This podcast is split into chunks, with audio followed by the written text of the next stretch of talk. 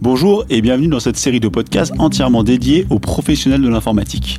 Alors au menu, nous allons bien entendu parler technique mais aussi fonctionnel et essayer de voir avec eux quels sont leurs défis, leurs enjeux et la manière dont ils vivent leur métier et leur passion au quotidien. Bonjour à tous et bienvenue à Laurent Broudou. Euh, aujourd'hui c'est un format un peu spécial parce que je vais être accompagné euh, d'Arthur Combe qui est avec moi et aujourd'hui on va parler de Java. I decided to hack you. Whoever's in control of the exit nodes is also in control of the traffic, which makes me. Alors rapidement pour euh, pour remettre un peu de contexte, Java ça a fêté récemment ses 25 ans, donc ça commence à faire euh, pas mal d'années surtout dans le dans, dans, la technologie.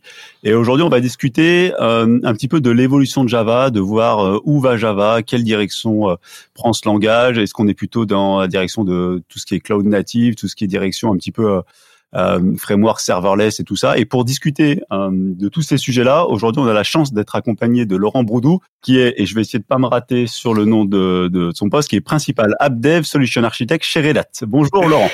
ouais, bonjour Philippe, merci beaucoup pour l'introduction. Ouais, c'est quel titre ronflant. Donc, juste en quelques mots, la, la, partie intéressante du titre, c'est voilà, euh, c'est Solution Architect et AppDev. Euh, moi, chez Red Hat, justement, je m'occupe de toute cette partie euh, euh, développement d'applications euh, et cloud native parce qu'effectivement, je m'attache particulièrement à tout ce qui est euh, pratique et architecture de dev moderne. Voilà. Ah, ça claque et en plus ça tombe bien parce que nous on adore le développement chez nous. voilà. Euh, avant de rentrer un petit peu sur, sur la présentation de qui tu es, est-ce que euh, la question que je pose toujours euh, en démarrant ce podcast, est-ce que tu te souviens de ton premier projet informatique? Ah ouais, mais le, le premier on l'oublie jamais.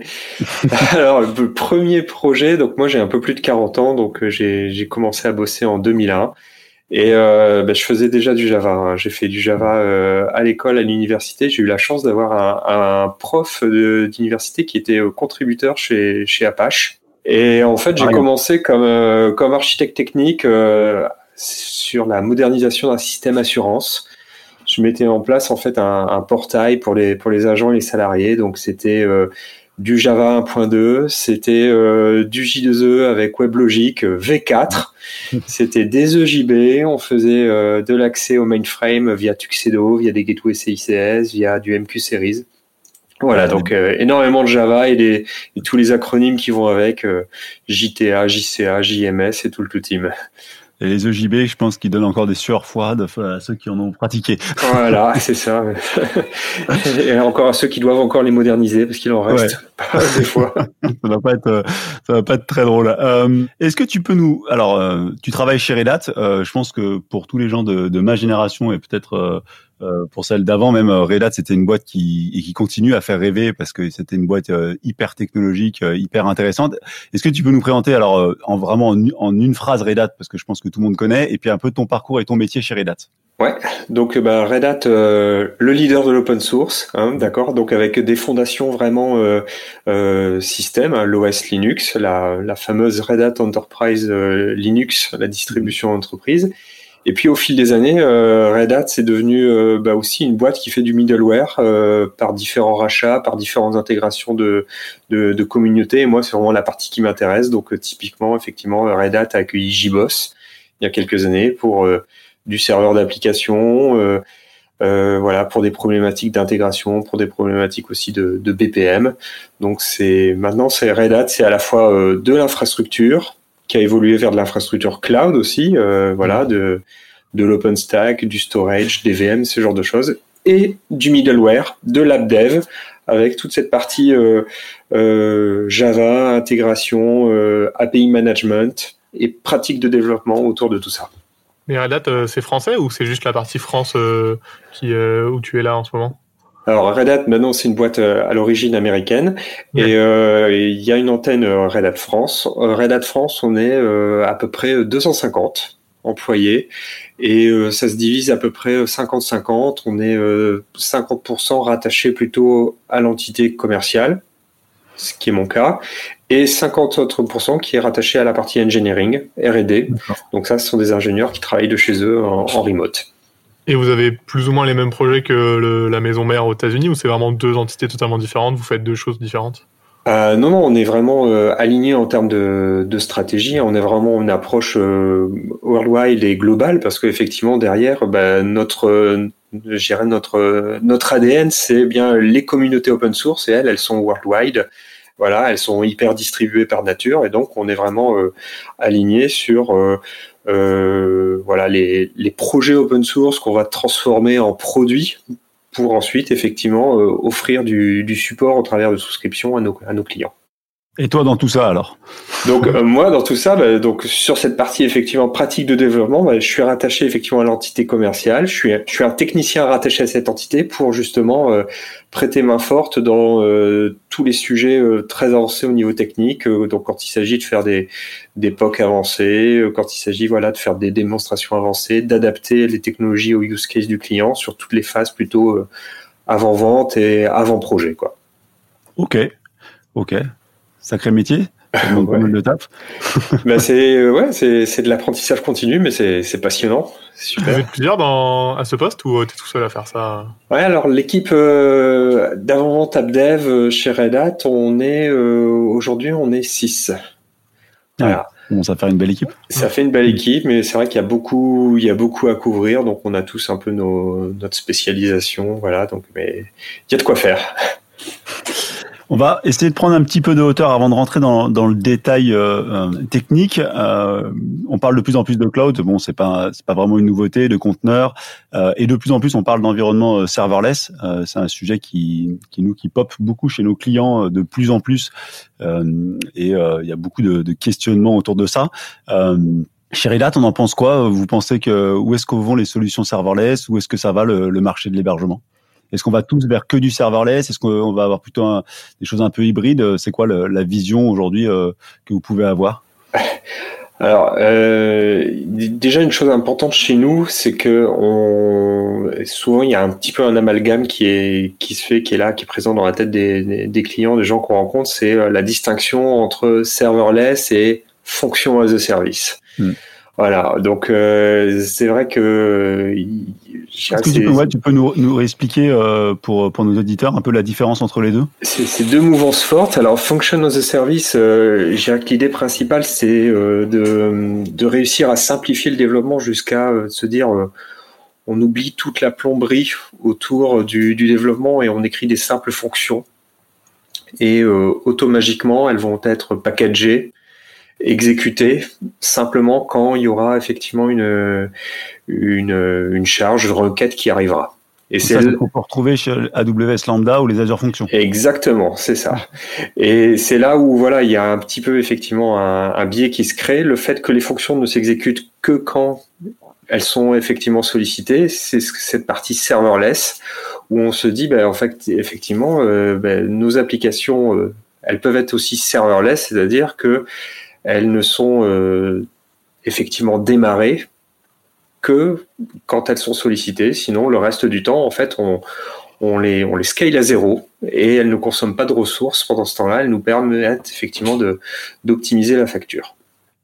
D'accord. Donc, nous, notre conviction, c'est de se dire qu'effectivement, ben, il y a une tendance function as a service qui est là pour des choses simples, pour des use cases qui sont facilement exprimables sous forme de fonctions, qui sont aussi euh, euh, très orientés stateless, puisque mmh. bah, effectivement, si on est juste là le temps de la fonction, après euh, notre état, notre donnée, il faut bien la servir, faut bien l'enregistrer quelque part ailleurs. Mais euh, pour autant, on peut être serverless sans, sans forcément euh, utiliser des fonctions.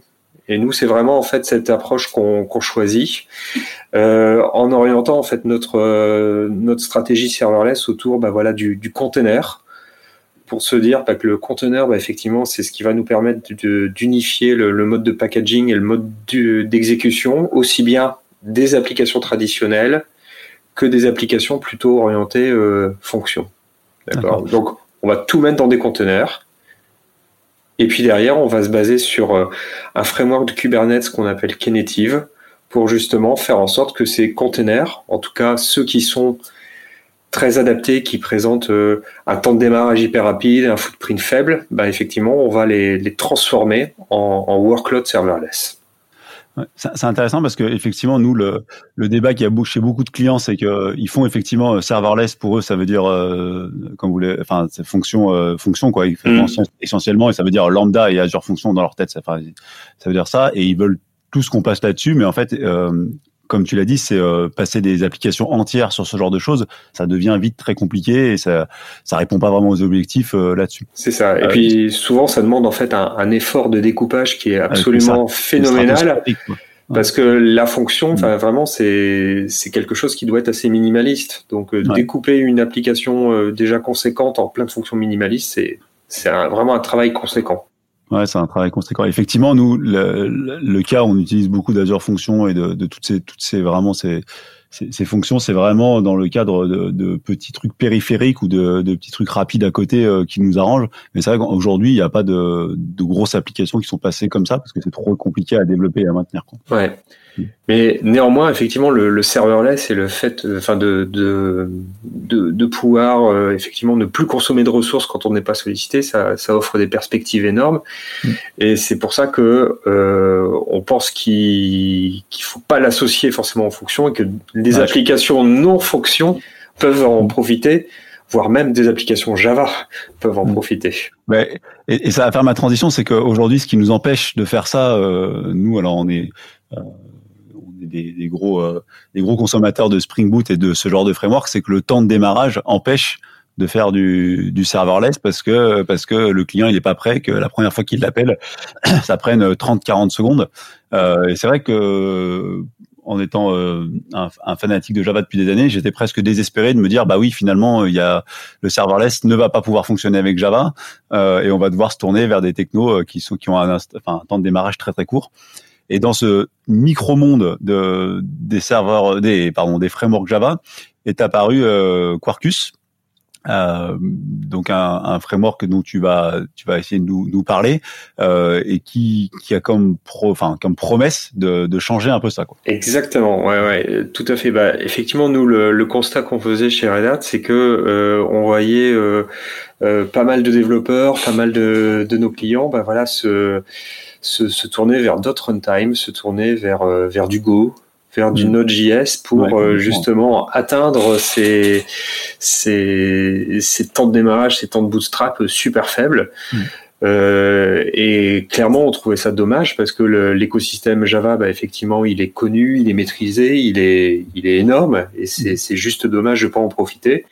Et vraiment, Quarkus est né de ça, quoi, de ce constat qu'il fallait euh, un petit peu transformer Java pour le rendre euh, à nouveau euh, hype, pour le rendre euh, cloud native et puis voilà serverless friendly. Donc le, la, la, vraiment la, la baseline de Quarkus, c'est dire que c'est le, le supersonic subatomic Java, parce qu'effectivement euh, ce qu'on ce qu'on cherche à obtenir, ce qu'on obtient avec avec Quarkus, bah, c'est des temps de démarrage de l'ordre de quelques millisecondes pour une application Java. Mm. Euh, donc ça ouvre vraiment les portes à voilà à, faire rentrer euh, nos applications Java carrément dans cette approche serverless. Mm. Ouais, ça et en plus une consommation de, de mémoire qui est fortement réduite quoi. Bah, exactement, les, les, les, deux vont de pair, euh, un footprint vraiment très faible. Alors on, on peut constater jusqu'à voilà divisé par par 10, divisé par 15 par rapport à une application Java traditionnelle et puis un temps de démarrage absolument phénoménal sur de l'ordre de quelques millisecondes. Et est-ce que le fait que vous soyez, enfin j'imagine que vous êtes les premiers, euh, c'est qu'il y avait vraiment avant un, problème technique qui faisait que tout le monde se disait c'est impossible et que vous avez réussi à surpasser ou est-ce que c'est juste que personne n'y avait pensé avant et que les gens trouvaient pas le besoin? Ben, c'est pas forcément un problème technique, mais c'était plutôt en fait une approche euh, un petit peu euh, je vais pas dire dogmatique, mais qu'on avait en Java. Mhm. Java, le, traditionnellement, on disait que c'était euh, write once et run everywhere. On mhm. écrivait une fois et voilà, ça s'exécutait partout. Et derrière, c'est vrai que bah, on utilisait une JVM et on utilisait un compilateur just in time. Mhm. Et, qu'on a tous appris à l'école.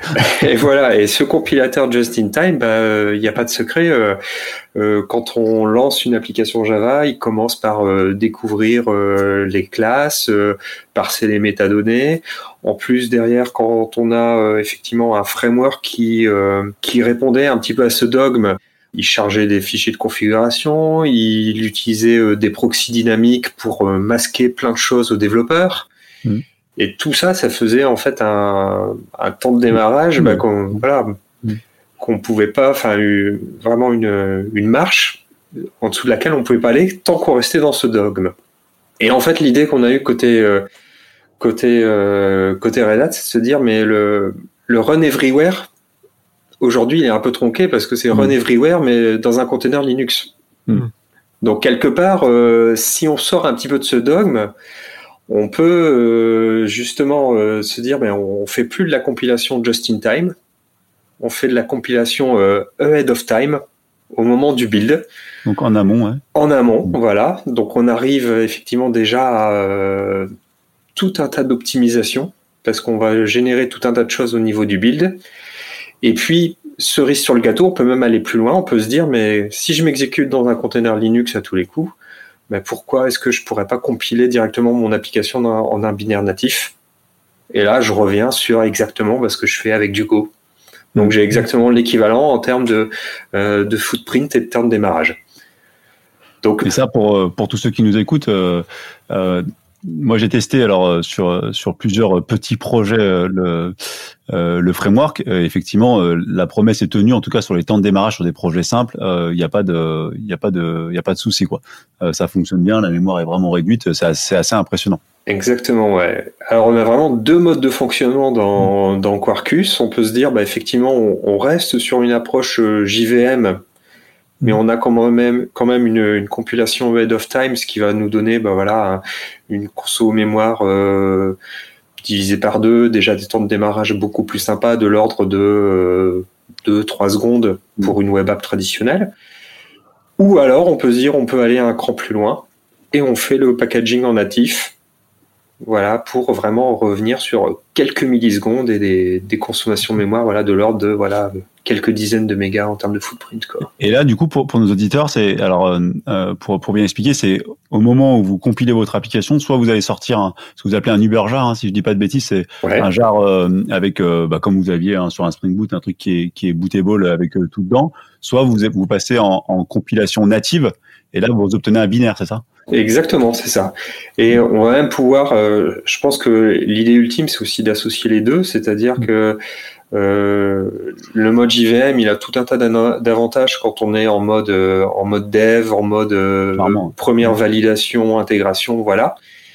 Et puis quand on a passé ces, ces différentes étapes-là, bah, effectivement, dans la chaîne CI/CD, au bout d'un moment, on va se dire à partir d'ici, bah, je compile en natif et j'ai un binaire qui est beaucoup plus petit.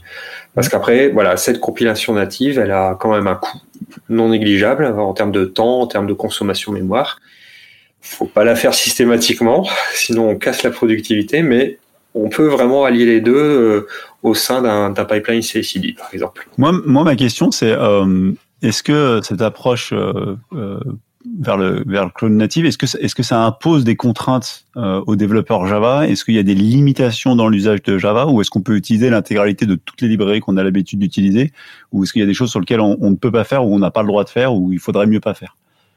Ben, avec euh, avec Quarkus vraiment on peut faire euh, pratiquement euh, pratiquement tout, pratiquement enfin vraiment tous les use cases de ce pourquoi on utilise Java aujourd'hui. Donc c'est-à-dire qu'effectivement on peut faire bah, voilà des microservices voilà type web app qui parle à un back-end à une, une, base de données. on va pouvoir faire des, des composants qui font qui font plutôt des batchs, voire qui font du micro batching, du streaming euh, on peut tout à fait, enfin c'est super intéressant d'utiliser par exemple la, librairie et de faire du, du Kafka streaming. D'accord. Avec Quarkus pour euh, donc pour des pour des applications qui data, pardon data intensive, c'est vraiment très très adapté. Il y a un module aussi euh, function as a service dans Quarkus, donc on peut avoir aussi cette approche où on on ne s'occupe que de la fonction et on, on, oublie tout le reste autour. et là, vous arrivez aussi à être en natif? Et là, on va être aussi en natif, ouais, tout à fait. Euh, on va pouvoir faire des outils euh, en mode CLI, d'accord, parce qu'on a effectivement bah, des, des, extensions qui permettent facilement de parser les arguments CLI et puis de produire, euh, voilà, pareil, un tout petit binaire natif comme un Go qui avec un comportement CLI. Enfin, vraiment n'importe quelle application Java qui présente un voilà un simple main on peut la mettre en Quarkus. D'accord. Et, du coup, potentiellement, on retrouve, euh, pour expliciter un peu ça, ça, on peut utiliser le l'Hibernate classique, euh, tout ce qui tourne autour de, de, de ce qu'on a l'habitude de REST, euh, tout ce qui est enfin n'importe quelle librairie qui sont dans le monde classique de Java, quoi. Ouais, ouais, exactement. Ça va être aussi une des richesses de Quarkus, c'est que on veut absolument s'appuyer sur les standards, sur l'écosystème déjà en place. Donc, dans Quarkus, vous allez avoir en fait un, un mode de de, programmation que vous connaissez bien euh, en utilisant JAX-RS, en utilisant euh, CDI, en utilisant JPA, Hibernate, euh, en réutilisant des, des librairies Kafka, que sais-je. Enfin, vraiment tout l'écosystème là est complet.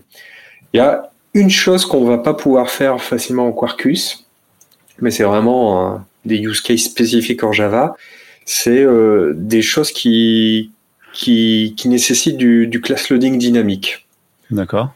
Je prends un exemple, c'est euh, vos, IDE aujourd'hui, des IDE traditionnels à la Eclipse, à la IntelliJ, c'est ils usent et abusent du, du class loading dynamique, mm. où on peut charger des nouveaux plugins, où ils sont découverts par la JVM et ils sont automatiquement, voilà. Ça, c'est des choses qu'on va pas pouvoir faire facilement, enfin qu'on va pas pouvoir faire même en Quarkus natif. Mais c'est presque un choix, quoi. Voilà, parce que c'est, voilà, on sort du paradigme où on, où on est dynamique, où on run everywhere. On, on, on est venu dans un, dans un paradigme où on fait du linkage ahead of time, d'accord, au build time, et donc, bah, en fait, on se coupe de toute cette partie dynamique.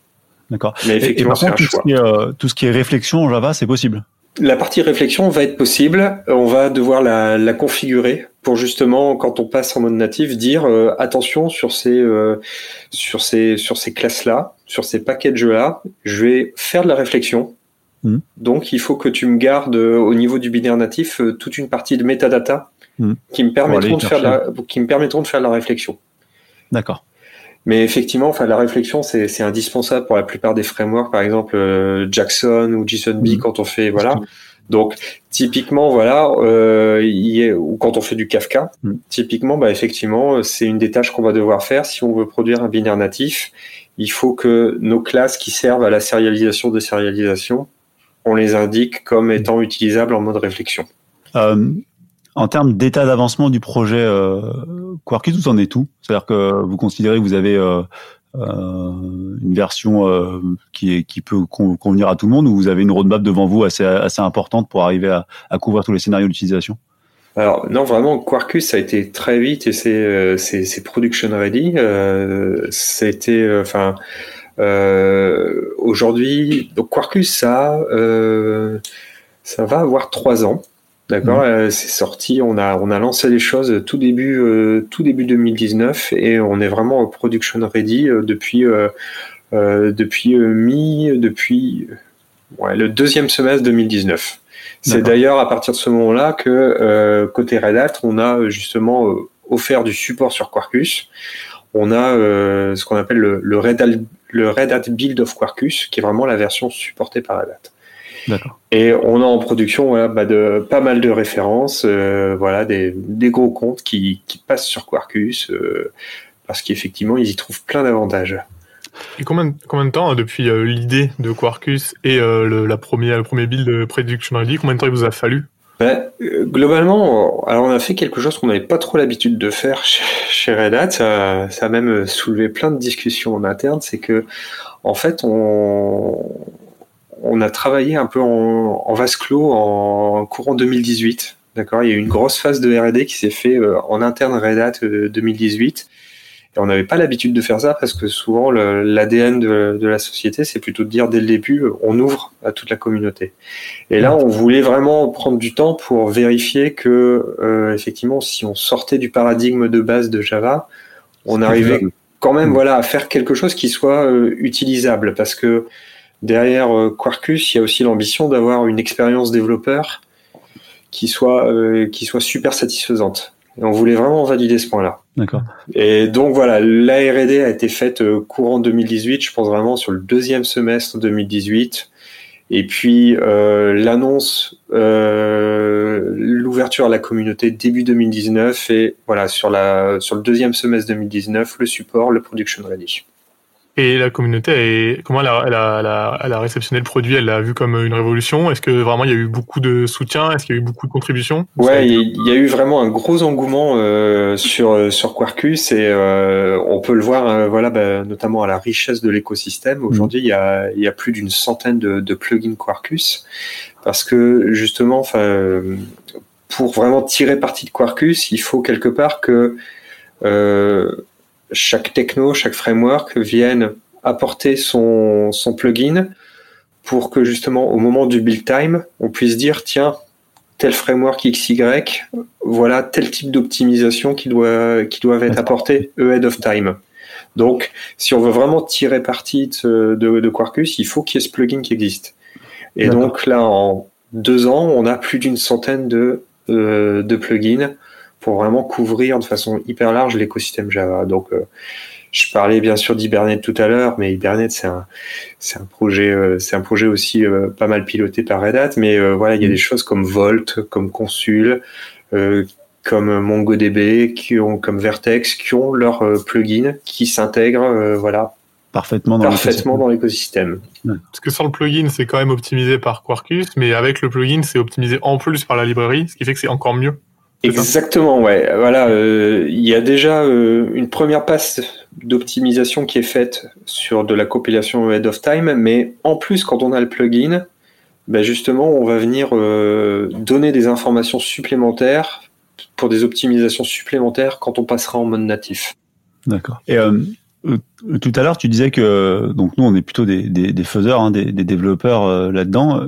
Tu disais que c'est un framework qui est orienté vraiment pour les développeurs. Qu'est-ce que qu'est-ce que Qu'est-ce que concrètement ça veut dire ben, déjà, il y a, il y a plein de, donc il y a plein de choses intéressantes qui viennent sur l'étagère. Euh, sur Quarkus, ben, c'est des choses qu'on partage aussi avec Spring Boot, hein, mais mm. on est vraiment dans une approche euh, convention plutôt que configuration. Mm. Donc euh, effectivement, vous bootstrappez un projet, il y a tout un tas de choses qui se mettent en place euh, pour vous. Ça, c'est super intéressant. C'est super intéressant, notamment quand après la cible aussi, c'est de déployer sur Kubernetes, mmh. parce que tout ce qui est euh, best practice euh, Kubernetes, donc mes probes, ma gestion des traces, ma gestion des métriques, ma gestion de la configuration avec des config maps, tout ça, ça vient built-in. Et puis après, vraiment, ce qui est intéressant, c'est l'expérience pendant qu'on fait le dev. Et là, bah, avec Quarkus, il y a du live coding. Donc euh, vraiment, euh, on fait CTRL S dans l'éditeur. Euh, à la requête suivante, c'est rechargé automatiquement. Comme on a justement optimisé les choses, on a des temps de chargement qui sont vraiment ridiculement faibles. Donc derrière, ça nous permet aussi de mettre en place, et ça c'est des choses qui sont arrivées avec la version 2 de Quarkus, des choses comme le continuous testing. C'est-à-dire qu'on modifie les tests unitaires, c'est pareil, hein on, ils sont automatiquement rejoués. Donc notre idée vraiment de l'expérience développeur, c'est le matin, vous lancez votre euh, votre projet, vous faites euh, mvn quarkus 2.dev, mmh. vous avez la JVM, et vous la redémarrez pas de la journée. Parce que vous allez. On peut avoir sur des frameworks, euh, enfin d'autres langages, type, euh, je sais pas, je veux dire, Angular, JavaScript, ce genre de choses. Voilà, exactement. Ça va être la mm. même, euh, la même expérience, et je dirais même pour pour bien connaître les, les applications Angular un peu conséquentes. Ça rame. on est plus rapide sur Quarkus que le fameux ngserve qui qui attend et qui recompile tout mm. ton, ton, TypeScript. Et, et compiler en natif, des fois, on a l'impression que c'est plus rapide que de compiler une application en Angular. Peut-être aussi, ouais. Euh, chose intéressante aussi qu'on a apporté là dans la version 2, c'est ce qu'on appelle les dev services. Euh, les dev services, c'est euh, l'idée, c'est de se dire, bah, quand on développe mon application, on a toujours besoin de dépendance. Hein. on a toujours besoin euh, d'un conteneur pour la base, d'un conteneur pour un keyclock pour avoir un IDP à portée de main, ou le container du petit copain qui a développé le microservice B dont je suis dépendant. Et en fait, euh, l'idée, c'est que euh, Quarkus va intégrer justement euh, une librairie qui s'appelle Test Containers. Et en fait, on va on va détecter dans la conf en fait Quarkus ses dépendances. On va détecter par exemple le fait qu'on ait besoin d'une base Postgre, qu'on ait besoin d'un broker Kafka. Et automatiquement au démarrage de Quarkus, en fait, il va, il va démarrer les conteneurs dont vous avez besoin. Automatiquement. Automatiquement. Donc vous pouvez lui dire, bah non, euh, j'ai une base de test et où tu tapes sur cette base qui est préexistante, voilà. Mais si vous l'avez pas fait, et si vous voulez partir d'une base fraîche, d'une base neuve à chaque fois, bah effectivement, Quarkus va vous démarrer le dev service associé pour avoir votre broker Kafka, votre base de Postgre, tout ce qu'il faut à portée de main pour euh, pour développer. Ouais, ça peut être un gain de temps quand on sait le temps d'installation d'un projet. Euh, C'est sûr. Ouais, c'est souvent euh, beaucoup de temps. C'est ça, puis le, le, temps aussi à maintenir les Docker Compose pour récupérer tout Ouais, ça. ben, voilà, là Ouais. c'est directement afféré de la conf. Il voit euh, vous avez besoin d'un Postgre en telle version. Ah, vous en avez pas configuré. Il vous en descend un et puis le bind automatiquement au network de, de votre host pour que Ouais, tout ça puisse se parler. Pour le coup, ça c'est ouais, effectivement, un- un- ça, ça peut être un vrai gain de temps. Ouais. Ouais. Il suffit de mettre un flyway pour avoir de la migration base de données et Mm. on a tout de suite la base de données qui est prête, euh, qui est à jour. Exactement. Ouais, tout à fait. Ouais. Et puis toute cette partie, effectivement, euh, voilà, live coding, continuous testing, on est aussi en train de la, de la, de la mettre à disposition sur tout ce qui est euh, dev remote avec des conteneurs. Donc c'est-à-dire qu'on peut se dire effectivement, euh, au bout d'un moment dans mon euh, dans ma boucle de développement, bah effectivement, euh, je sors de mon laptop. Je déploie mon conteneur sur mon sur mon cube, mais c'est quand Mhm. même intéressant de pouvoir aller introspecter, voire replacer à chaud euh, la config, même le, le code. Bah, effectivement, toutes ces voilà, toutes ces cet outillage pour faire du remote dev et de l'injection sont là aussi dans Quarkus. Donc ça, c'est quand même super intéressant aussi. C'est effectivement assez, assez prometteur. Ça, ça donne très envie. ça donne très envie. Euh, par rapport à, à Spring Boot, euh, qui eux aussi hein, essayent d'aller vers, vers du natif, euh, moi, j'aurais deux questions. C'est est-ce que d'une, euh, il est possible, est-ce que vous recommandez de, si, vous, si on a un projet Spring Boot classique, de migrer vers Quarkus, et est-ce que c'est possible dans des délais euh, raisonnables, c'est-à-dire sans réécrire toute l'application? Euh, Et est-ce que, est-ce que vous estimez que vous êtes en avance par rapport à ce qu'ils essayent de faire de leur côté? Euh, ben, je pense que la, la, vraiment la différence majeure, c'est que euh, voilà, on est sorti du paradigme War, comme on disait tout à l'heure, Mm. Alors que Spring Boot est toujours dedans. Mm, Et effectivement, Spring Boot essaye de faire du natif, de mettre en place de la, de la compilation, de, Mm. de devenir container friendly, ce genre de choses, mais en restant sur un paradigme Spring Mm. où on a mis euh, 150 annotations magiques, euh, at enable, voilà, qui vont forcément effectivement euh, faire de la plomberie. Ouais. mettre en place des dynamiques proxy au démarrage, ce genre de choses. Voilà, donc euh, la différence, c'est qu'on est sorti de ce paradigme-là pour euh, dire, mais non, nous, notre cible, on sait que ce sera container Linux, donc on peut faire les choses différemment.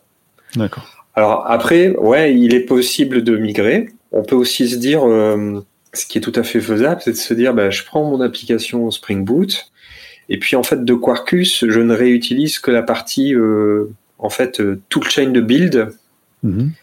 et la partie qui va me faire quelques optimisations euh, ahead of time sur le build, sur le, au moment du build.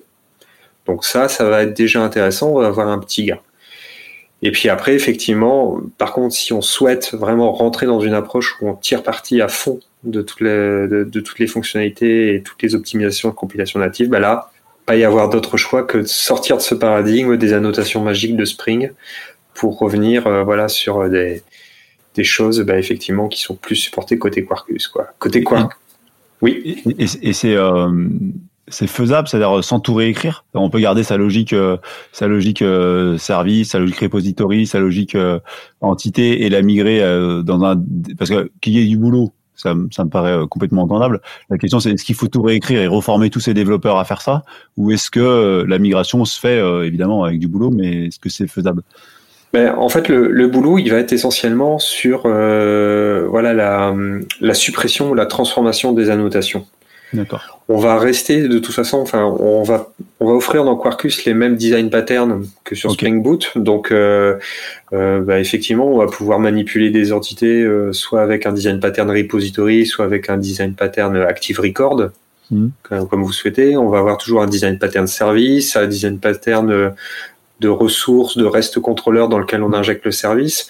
Voilà. Après, c'est juste que euh, Quarkus, de base, il va plutôt s'appuyer sur des annotations micro-profile qui font partie du standard micro-profile ou du standard euh, euh, Jakarta E, toutes les annotations okay. RS, pour réaliser sa magie au build time. D'accord. Là où les annotations Spring euh, réalisent la magie, mais au bout de time. time ouais. Donc voilà, c'est. Mais après, je dirais, c'est euh, c'est carrément envisageable de d'automatiser des choses en faisant de la translation d'annotation. D'accord. Mais aujourd'hui, vous, vous fournissez pas, enfin du coup, il y a pas, même dans la communauté, il n'y a pas de, de tuto euh, step A, step B, step C euh, pour migrer un projet Spring Boot euh, classique, Si, hein, si, je veux dire, sans trop compliqué, vers un vers un projet Quarkus. Il y a des tutos, il y a des, il y a plusieurs euh, articles, plusieurs white papers qui ont été écrits, euh, notamment, euh, bah, euh, vous allez retrouver sur le site de Red Hat pour justement expliquer bah, les correspondances entre les différents types d'annotations. Mhm. Et euh, la chose sur laquelle on est en train de travailler aussi, c'est euh, la mise en place bah, de, de l'automatisation de tout ça au travers euh, effectivement euh, d'un outil qui s'appelle le, le MTA, le, le Migration Toolkit for Application. Mhm. Voilà, euh, un outil qui est aussi en open source et qui euh, bah, aujourd'hui et hier nous permettait de, de gérer des, des migrations, bah, par exemple des migrations de WebLogic vers JBoss EAP ou des migrations de version J2E. Cet outil, on est en train de l'étendre pour pouvoir aussi intégrer des migrations de Spring vers Quarkus. D'accord. Et euh, est-ce que tu penses que pour tous les projets, quel que soit le projet, Quarkus sera mieux qu'un Spring Boot ou qu'il y a des situations où tu pourrais te dire euh, ouais Spring Boot euh, ce serait peut-être mieux dans ce cas-là? Franchement, aujourd'hui, mis à part, euh, effectivement, si j'avais à écrire un IDE avec euh, des comportements euh, hyper euh, hyper dynamiques, ce genre de choses, je vois pas ce qui me ferait euh, plus opter pour Spring Boot que de que, que pour Quarkus, parce que voilà, je pense que l'écosystème sur lequel s'appuie euh, Spring Boot, de toute façon, il serait utilisable, même s'il n'est pas présent de Ouais. façon optimisée dans Quarkus, il est utilisable. C'est ce que j'allais dire. ouais. C'est ce que c'est ce que j'allais dire. Nous, ce qui nous- ce qui ce qui faisait peur en tant que développeur, c'est quand on est censé euh, utiliser des librairies dans lesquelles on va se sentir bloqué par la suite. Ouais. Euh, là, on vient avec tout notre passé Java et on peut l'utiliser tel quel. Quoi. Exactement, Mm. voilà. Donc au, au pire, euh, il va pas être optimisé de, aux petits Ouais. oignons pour le passage en natif, mais voilà, vous aurez déjà un... bien que Mm. Spring Boot. Exactement, ouais, tout à fait. Donc euh, Deux questions pour, pour finir sur cette, euh, sur cette partie euh, Quarkus, parce que sinon on pourra en discuter pendant des heures. Euh, ça va vers où? C'est où la, c'est quoi la roadmap euh, Quarkus? C'est quoi les prochains enjeux euh, et à quelle échéance?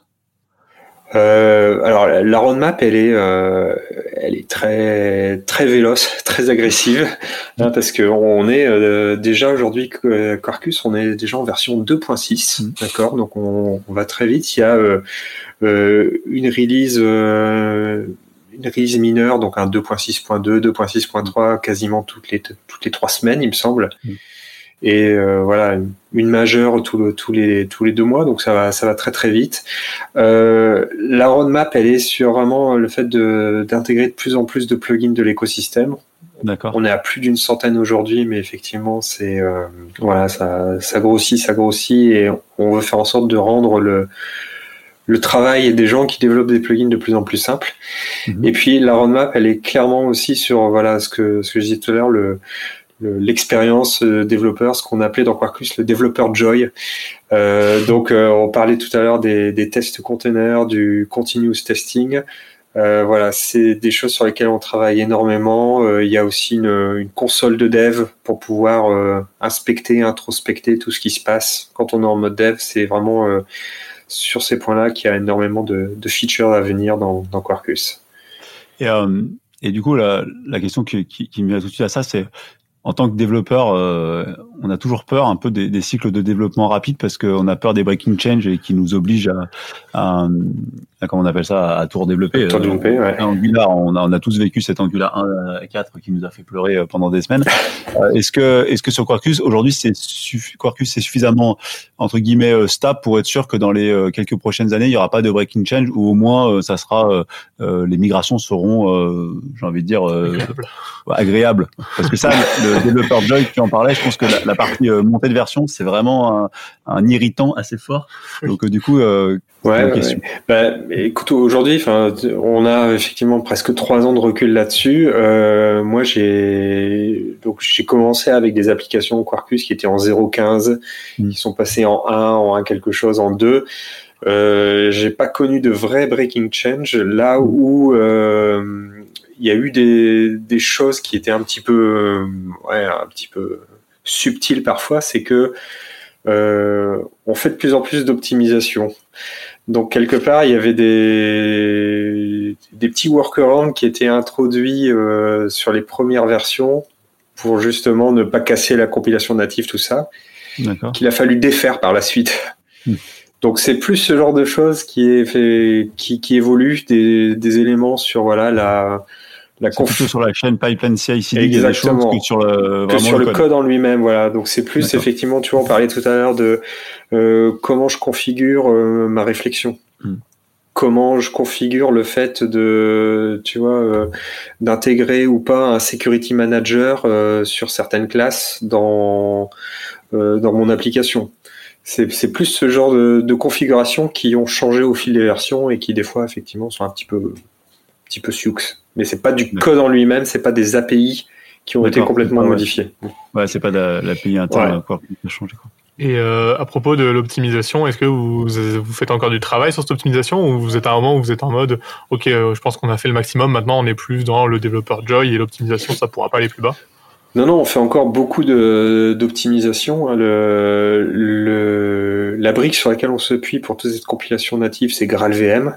Ouais. GraalVM, il continue d'évoluer aussi à une vitesse euh, très importante, d'autant plus que maintenant, bah, effectivement, euh, Spring, euh, qui commence à vouloir faire du natif, bah, contribue aussi à GraalVM, a des gros mm. intérêts dans GraalVM, donc ça, ça bouge. Et vraiment,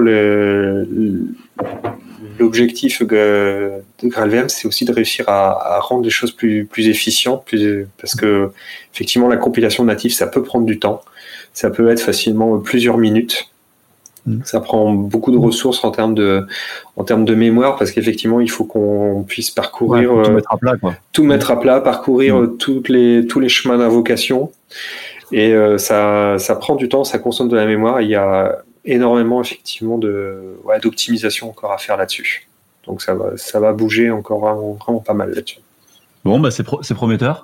ça me donne envie. Je, là, je, je dirais que je, je migre tous les projets. Ça migre, nous, c'est euh, bon. nous, pour être euh, tout à fait transparent, euh, on a on a fait des, des, des POC et des petits projets, de- de- des side projects sur Quarkus, ça s'est bien passé, mais on n'a encore euh, jamais euh, mis un gros projet Mhm. ou euh, en tout cas euh, migré un projet dessus.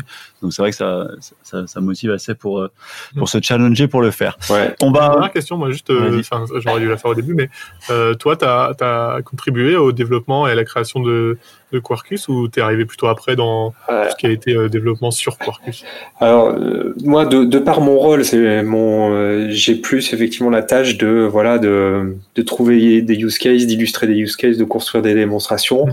Euh, donc je n'étais pas intégré dans les discussions préalables. Après, effectivement, euh, la chose intéressante chez Red Hat, c'est que euh, on peut tous contribuer, on peut tous donner notre feedback. Donc euh, voilà, j'ai modestement amélioré un ou deux plugins à droite à gauche pour notamment, bah, je me souviens, pour faire, bah, j'avais des, un client qui regardait tout ce qui était passage d'une application qui avait des web services SOAP Mhm. ou des web services qui faisaient du XML et euh, le passer en voilà le passer en natif. Il y avait des choses qui étaient optimisables, donc j'ai fait quelques contributions là et puis bah voilà de par le de toute façon, euh, l'ADN de Red Hat, euh, on, on échange très régulièrement avec le, avec l'engineering. On, voilà, on leur fait des feedbacks aussi sur les choses qu'on trouve bien, les choses qu'on trouve moins bien. Donc c'est, c'est, c'est vraiment super intéressant pour ça. Bon, en tout cas, c'est top d'entendre qu'il y a des trucs euh, qui bougent dans l'univers de Java et qui vont euh, Ouais. vers quelque chose de plus efficient. C'est ça, ouais. Faut que Java soit, soit fun et soit hype à nouveau pour le cloud natif. Ah, de- depuis Java 8, il y avait déjà, enfin, dans ce, à partir de cette date-là, il y a, eu- il y a eu, je trouve, des tentatives de, enfin, des, des bonnes tentatives dans la bonne direction de rendre un Ouais. peu le langage un peu plus cool euh, et un peu plus, euh, un peu plus moderne. Est-ce qu'il n'y a pas eu une peur euh, quand ça a été euh, enlevé de l'open source par euh, Oracle? Mm. Est-ce qu'il s'est pas passé un moment où vous vous êtes dit, euh, aïe, ça va peut-être mal finir Bah, euh, si, si, mais y a, on voit que le- ce qui est intéressant, c'est que le- justement l'écosystème, il est, il est dynamique et que bah, il y a eu des réactions, quoi. Il y a, il y a Mm. une première réaction qui était euh, micro-profile, Mm. voilà, qui a, qui était un tout petit peu avant Quarkus, mais qui est assez, assez concomitant. Donc le fait de dire, bah, on se fait un standard à côté, peut-être plus léger, qui va innover, intégrer plus vite des changements pour euh, vraiment répondre aux besoins des gens qui font des microservices. Et puis maintenant, il y a quand même, je pense que tout le monde est rassuré euh, parce qu'on a vu le move de, de Java E à Jakarta E. qui est maintenant sous l'égide de, la fondation Eclipse. Mhm. Donc tout ça, c'est assez, c'est assez, c'est assez rassurant et je pense que c'est toujours un écosystème qui est, qui est en bonne santé et hyper dynamique. Ça, c'est cool. Parfait, ça, ça m'offre, ça m'offre le moment. Tu ne poses plus de questions, Arthur. Je vais, tenter de conclure. Euh, euh, pour conclure, il y a, y a, y a euh, deux questions que j'aime bien, j'aime bien poser euh, euh, pour finir. C'est la première, c'est est-ce que tu peux me donner la, la définition pour toi avec tes propres mots de ce qui pourrait être un bon développeur? Avec, avec tes mots. Je n'étais pas préparé celle-là. Non, pour moi, euh, un, un, bon développeur euh, mêle forcément euh, la curiosité, de l'envie d'apprendre et de l'envie de partager. Je pense que c'est vraiment ce qui, ce qui, ce qui va différencier bah, effectivement la, la personne qui saura bien réaliser une tâche à un instant T de celle qui saura s'adapter à euh, voilà toute la mouvance et euh, toute la nouveauté qu'il y a dans notre métier et qui est, qui est fondamentale. Pour moi, c'est voilà, ça pourrait être la, la, différence majeure. Ok, et je vais te poser une, une, une dernière question, euh, celle-là que j'apprécie particulièrement, c'est est-ce que tu as encore un, un rêve euh, un rêve informatique, un, parce que moi j'ai tendance à, de croiser beaucoup de gens qui ont, qui ont dépassé la, quarantaine ouais. et qui commencent un peu, un peu des fois à être blasés de l'informatique et de, et de tout ça. Est-ce que toi, tu as encore, euh, est-ce que tu as encore des rêves euh, personnels dans le domaine de l'informatique? Ouais, moi j'ai encore un rêve et c'est pour ça que j'ai toujours, je suis toujours développeur, j'ai toujours euh, un side project. Donc c'est mon, voilà, c'est c'est mon violon dingue. Euh, eh ben, je vais faire un petit peu de promo du coup. euh, eh ben, euh, moi, je travaille sur euh, donc euh, sur un projet open source qui s'appelle Microx sur microx.io et, euh, eh ben, voilà, il y a du il y a du Quarkus dedans. il a été démarré il y a quelques années, donc il y avait du Spring Boot et euh, les nouveaux devs sont en Quarkus. Et euh, l'objectif de, de Microx, en fait, c'est euh, d'aider les architectes, les développeurs, les métiers sur tout ce qui est la phase de construction d'une API. Donc avec Microx, on va pouvoir très facilement simuler des API avant qu'elles existent moquer des API pour justement permettre à nos développeurs de travailler en parallèle, et puis faire du contract testing sur les API pour valider que ce qu'on a mis en prod, bah, effectivement, ça répond bien à la version 1.3 euh, de l'API, mais toujours à la 1.2, la 1.1, la 1.0. Et quand je dis API sur Microx, on essaye justement d'avoir une démarche euh, qui puisse répondre en fait à, aux problématiques de nombreuses organisations. C'est la, c'est la, la problématique d'empilement des couches. Parce qu'effectivement, aujourd'hui, API, bah, effectivement, tout le monde va parler de GraphQL, tout le monde va parler de gRPC, mais les API restent. Et puis, on a encore toujours des vieux web services, SOAP. Et euh, l'idée de Microx, justement, c'est de réussir à unifier tout ça et de pouvoir offrir une vision et une démarche qui soit la même, quelle que soit l'API, pour vraiment fluidifier la livraison d'API euh, et faire en sorte que voilà, on, on, on, subisse pas et que ce soit pas une, une opération, une, une expérience douloureuse de, de, fournir des API. On aura de plus en plus à le faire dans les années à venir. Ça se présente comment euh, eh ben, comment euh eh ben, Microx, c'est euh, un ensemble de, de composants. Alors, euh, Kubernetes native ou container native. Et puis, euh, soit effectivement, on l'installe au poste de dev avec un Docker Compose pour avoir ces mocks, ces simulations à portée de main, soit effectivement on, on, met une instance plutôt centralisée, partagée entre différents devs, entre différentes entre différents départements, différentes BU, et puis euh, tout le monde voilà a accès aux différentes API de tout le monde, peut tester, peut simuler, peut peut checker euh, la conformité des API, etc., etc. Ok, d'accord. Eh ben, pour ceux pour ceux que ça intéresse, on mettra tous les liens dans la, dans la description du podcast. Euh, notre temps est, est, un peu écoulé. On a déjà à 50 minutes, c'est un, un, peu plus long que, que ce qu'on est censé faire. Mais bon, la discussion était passionnante. Et puis pour le mmh. coup, euh, c'est pas tous les jours qu'on a la chance d'avoir euh, quelqu'un qui qui est euh, aussi tech et qui maîtrise aussi bien euh, le sujet technologique euh, que toi, Laurent. Donc moi, je voulais te remercier de, de tout le temps que tu as pris pour pour ce podcast. On mettra le lien dans ta de ta bio et tous les gens qui sont intéressés par Parcus, on mettra les différents liens. et puis voilà. C'était très intéressant. Ouais. Eh ben, merci beaucoup pour le temps. C'était une super discussion. merci. Allez, Allez, salut.